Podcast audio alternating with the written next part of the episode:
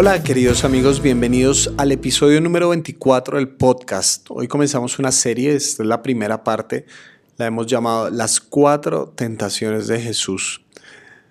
Eso quiere decir que hoy completamos seis meses enteros del podcast y ha sido un proyecto muy especial para mí y ya hemos estudiado todo el capítulo 19 de Levítico y ahora vamos a estudiar un, un pasaje que está al principio del ministerio de Jesús. Cuando Jesús empieza a hacer su ministerio público, más o menos hacia los 30 años, eh, Jesús se bautiza eh, con su primo Juan el Bautista.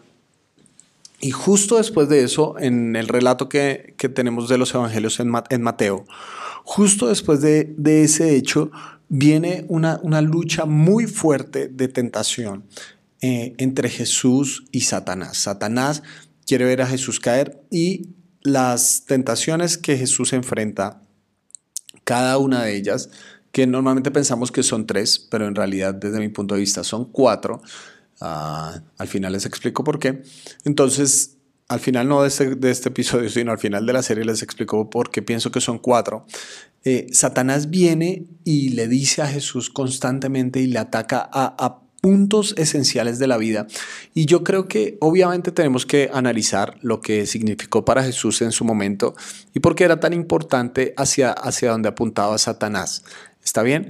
Pero a la luz de cómo responde Jesús a esa tentación, creo que podemos reflexionar de una forma más amplia sobre cómo nosotros eh, enfrentamos las tentaciones y cuáles son los puntos hacia donde apunta la tentación en nuestra vida. ¿Está bien? Entonces Mateo capítulo 4, versículos 1 al 4 dice así, luego el Espíritu llevó a Jesús al desierto para que el diablo lo sometiera a tentación. Después de ayunar 40 días y 40 noches, tuvo hambre, por supuesto.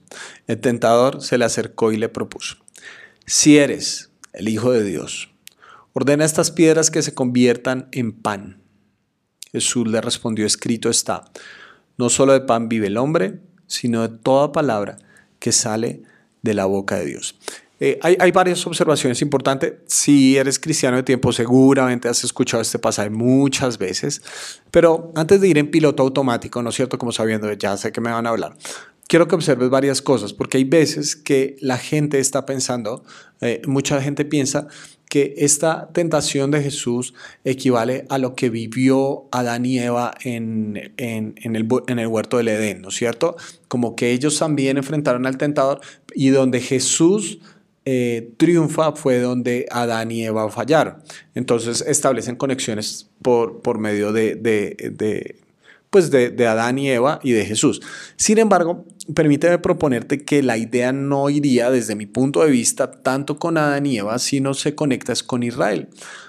La primera razón por la cual creo que podemos conectarlo con el, con, el, con, con el pueblo de Israel es porque se da un número específico de cuánto tiempo duró Jesús en ayuno y es 40 días y 40 noches. El número 40 es muy importante para los judíos porque está íntimamente relacionado con la prueba, con el juicio, eh, está íntimamente relacionado con eventos donde Dios interviene para probar el corazón del ser humano. Ustedes se acuerdan que en, el diluvio, por ejemplo, llovió durante 40 días y 40 noches. Dios estaba juzgando a la humanidad porque le habían dado la espalda y estaba probando a, a una persona, aprobando a una persona que era Noé quien salió a frote. Pero el número 40 entonces también es importante porque ustedes recuerdan cuánto tiempo el pueblo de Israel vagó por el desierto. Aunque era un recorrido muchísimo más corto desde Egipto hasta la tierra prometida, el pueblo de Israel se la pasó dando vueltas por el desierto 40 años. Entonces, ese número está íntimamente ligado con la prueba.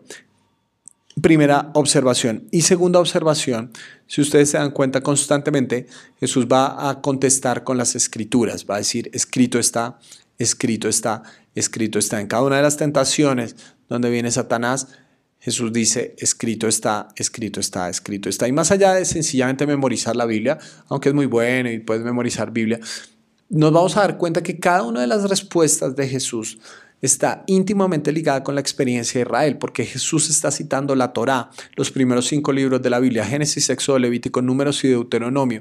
Y Jesús no cita en ninguno de estos casos Génesis, sino cita todas las veces textos que están relacionados con la historia de Israel después de que salió de Egipto. Entonces, ah, la tentación de Satanás, fundamentalmente esta primera tentación apunta a la necesidad, porque es muy fácil que la necesidad se convierta en un campo de tentación. Lo que, lo que tú requieres, lo que necesitas, y vean que es una necesidad eh, absolutamente aceptable, normal, entendible, lógica, eh, es una necesidad genuina. 40 años, 40 días sin comer, pues tiene hambre, es una necesidad legítima, pero fácilmente esta necesidad se convierte en una tentación. Porque Satanás le está pidiendo a Jesús que altere el orden de las cosas, que haga un acto de magia, ¿no es cierto? Una especie de milagro para tu propio bienestar. Convierte estas piedras en par. Entonces nos damos, nos damos cuenta que lo legítimo de un deseo o de una necesidad no es nuestro parámetro principal. A veces pensamos como, bueno, lo quiero, lo necesito, lo tengo. Hago lo que sea por tenerlo llámese como se llame, llámese alimento, llámese relaciones interpersonales, llámese relaciones sexuales, llámese éxito profesional. Si es una necesidad, pues tengo que suplir esa necesidad. Pero Jesús nos cambia un poquito la perspectiva, porque el parámetro no es la necesidad, el parámetro es lo correcto. Jesús, por encima de todas las cosas, por encima de su necesidad, está queriendo hacer siempre lo correcto. A veces una de las formas como tenemos para solventar nuestro, el, estar a merced de nuestras necesidades, ¿cierto? Es lo correcto. A diferencia de los animales, los seres humanos tenemos conciencia. Nosotros eh, hacemos las cosas por lo correcto o lo, o, lo incorrecto, no solamente la necesidad. los animales no es así. ¿sí? Ustedes nunca han visto a una leona deprimida porque el león eh, se está acostando con otras. Ustedes nunca han visto eso, ustedes nunca han visto a, una elefanta reclamándole a un elefante por su poca fidelidad como macho alfa. No, no, no, vemos eso, ¿sí? Porque para ellos la necesidad es procrear. Eh, tienen eh, en ese momento, pues, no sé, sus periodos de, eh, ovulación o lo que sea y necesitan tener sexo, punto final. Pero con los seres humanos el sexo, si bien es una necesidad, ¿cierto? Y si bien hay elementos fisiológicos, biológicos, químicos, ah, también tiene un parámetro de hacer lo correcto. No puede ser ninguna persona, ningún violador podría justificar que no, pues yo tenía ganas y pues tocaba cubrir la necesidad. No funciona así porque somos humanos. A diferencia de los animales tenemos conciencia, por eso nuestro parámetro no puede ser siempre la necesidad, sino lo correcto. Jesús tenía hambre, es una necesidad, pero por encima de la necesidad está lo correcto, porque no se trata solamente de lo que yo siento. Jesús nos está enseñando que se trata de confiar en Dios. Y Jesús está citando un texto, no solo de pan vive el hombre, sino de toda palabra que sale de la boca de Dios. Es decir, Jesús le está dando altitud a su fe. Jesús está diciendo, sí, Satanás, tú estás hablando de pan, yo estoy hablando de lo eterno. ¿Está bien? Eh, entonces, esto es lo que Jesús está diciendo de una forma muy clara.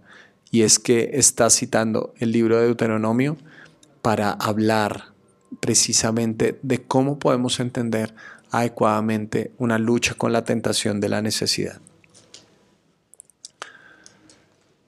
Deuteronomio capítulo 8, el que está citando Jesús, en los versículos 2 al 5 dice así, de más, más extensamente, Dios eh, está hablando con el pueblo de Israel, dice, te humilló, bueno, leo desde el versículo 2. Recuerda que durante 40 años, ahí tiene 40, el Señor tu Dios te llevó por todo el camino del desierto y te humilló y te puso a prueba para conocer lo que había en tu corazón y ver si cumplirías o no sus mandamientos. Te humilló y te hizo pasar hambre, pero luego te alimentó con maná, comida que ni tú ni tus antepasados habían conocido, con lo que te enseñó que no solo de pan vive el hombre, sino de todo lo que sale de la boca del Señor. Durante esos 40 años no se te gastó la ropa que llevabas ni se te hincharon los pies. reconoce en tu corazón que así como un padre disciplina a su hijo, también el Señor tu Dios te disciplina a ti.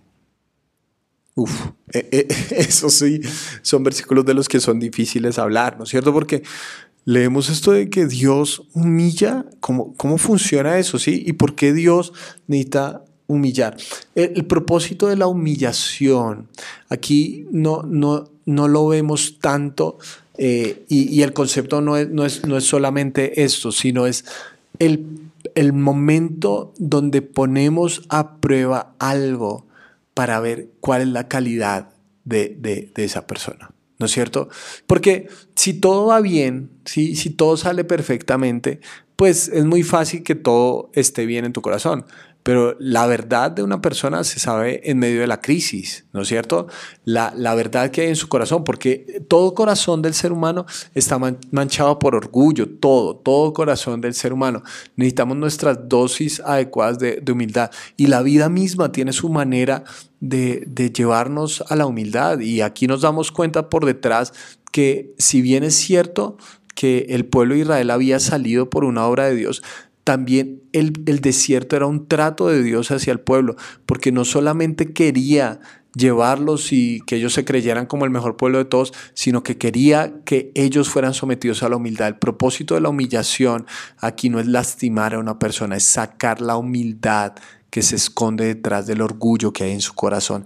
Porque ustedes si, si, conocen la historia, saben que el pueblo de Israel, por más de que habían sido esclavos, una y otra vez le estuvieron exigiendo a Dios, exigiendo a Dios. ¿Qué clase de orgullo tiene que haber en el corazón de un ser humano? Orgullo tan tenaz que le estaban exigiendo a Dios y diciéndole, no, comíamos mejor en Egipto, mejor danos comida. Y vean, este es el punto. La humillación no es para destrucción, la humillación es para vida, porque Dios dice, te llevé por el desierto para darte maná. El pueblo nunca hubiera probado el maná si no hubiera salido al desierto. Porque la respuesta que nosotros tenemos frente al, sufrimiento evidencia lo que de verdad hay en nuestro corazón. Solamente tienes que apretar un poco la tuerca de la necesidad para ver qué tanta bondad se esconde en tu corazón. Aquí no se trata de un Dios cruel que simplemente no tiene nada más que hacer sino hacer sufrir gente. No se trata de eso, se trata de que el pueblo necesitaba reconocer la cantidad de orgullo que hay en su corazón para ver que Dios es bueno y que Dios es amor. Esa es la idea que nos, que nos manda al final de los versículos que leímos, como un padre disciplina a su hijo. Ninguna disciplina de un papá es para destruir. Bueno, bueno, de un buen papá, espero, sea, sea para destruir.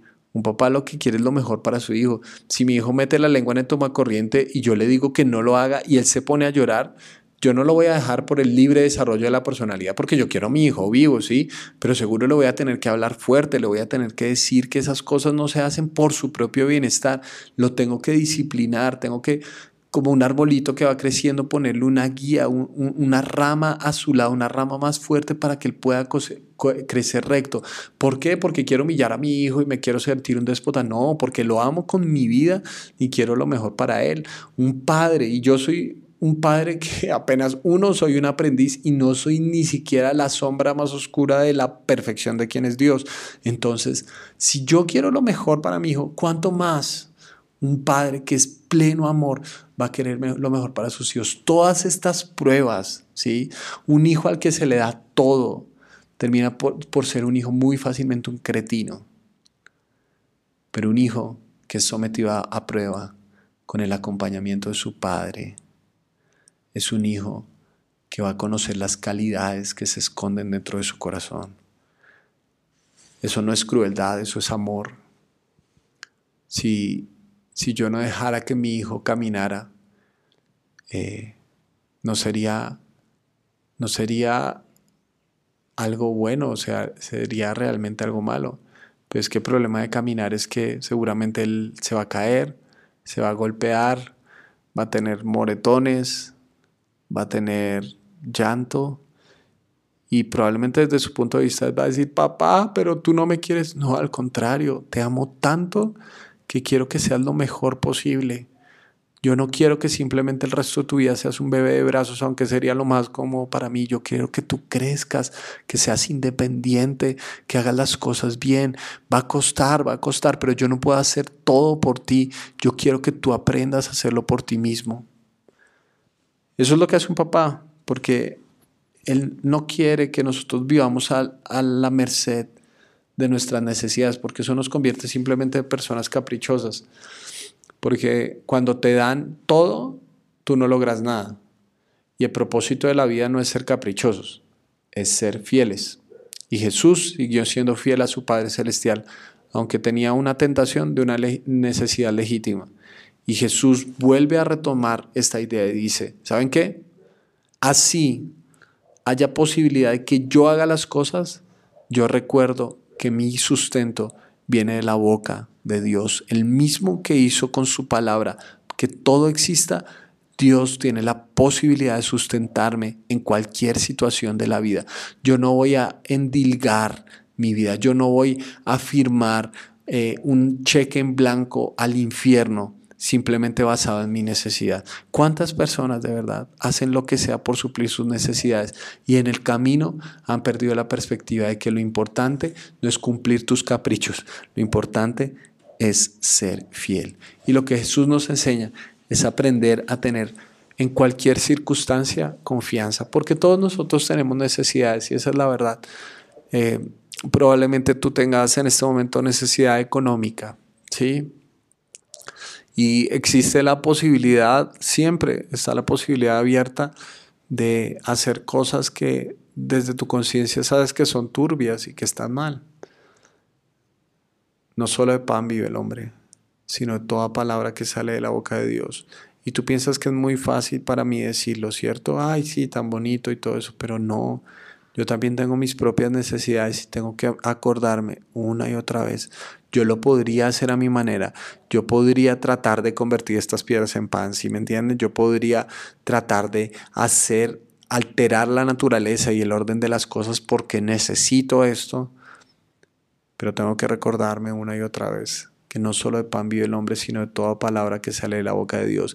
De pronto en este momento estás teniendo situaciones sentimentales sumamente complejas y quieres botar la toalla en tu matrimonio, quieres gritarle a tus hijos, eh, tienes problemas en tu trabajo, no sé, mil cosas, y tienes una necesidad que puede ser legítima de afirmación, de que alguien te diga las cosas bien, sí me explico, pero, pero, pero, pero, no solo de pan vive el hombre, sino de toda palabra que sale de la boca de Dios. También de esto puedes aprender. También de esto puede salir algo bueno. Precisamente de eso se trata la vida. Eh, el oro normalmente está aliado con metales que son de menor valor. Y el oro es el, el metal que más resiste calor eh, en la faz de la tierra. Por eso los meten a hornos, a hornos de suma cantidad de calor, no recuerdo la, cantidad eh, exacta, exacta, Y a medida que van subiendo la temperatura, no sé decir 100, 150 grados, se empiezan a quemar los, metales de menor valor, el cobre, eh, la plata, se empiezan a quemar hasta que al final, en el punto más alto de calor, lo único que queda de ahí para arriba es oro puro. Y en este momento sencillamente tú quieres decir, no, pues saben qué, voy a cumplir mi necesidad. Aprende, aprende como nos enseña el Señor Jesús, que postergar la gratificación puede ser una manera como de nuestro corazón salga oro puro.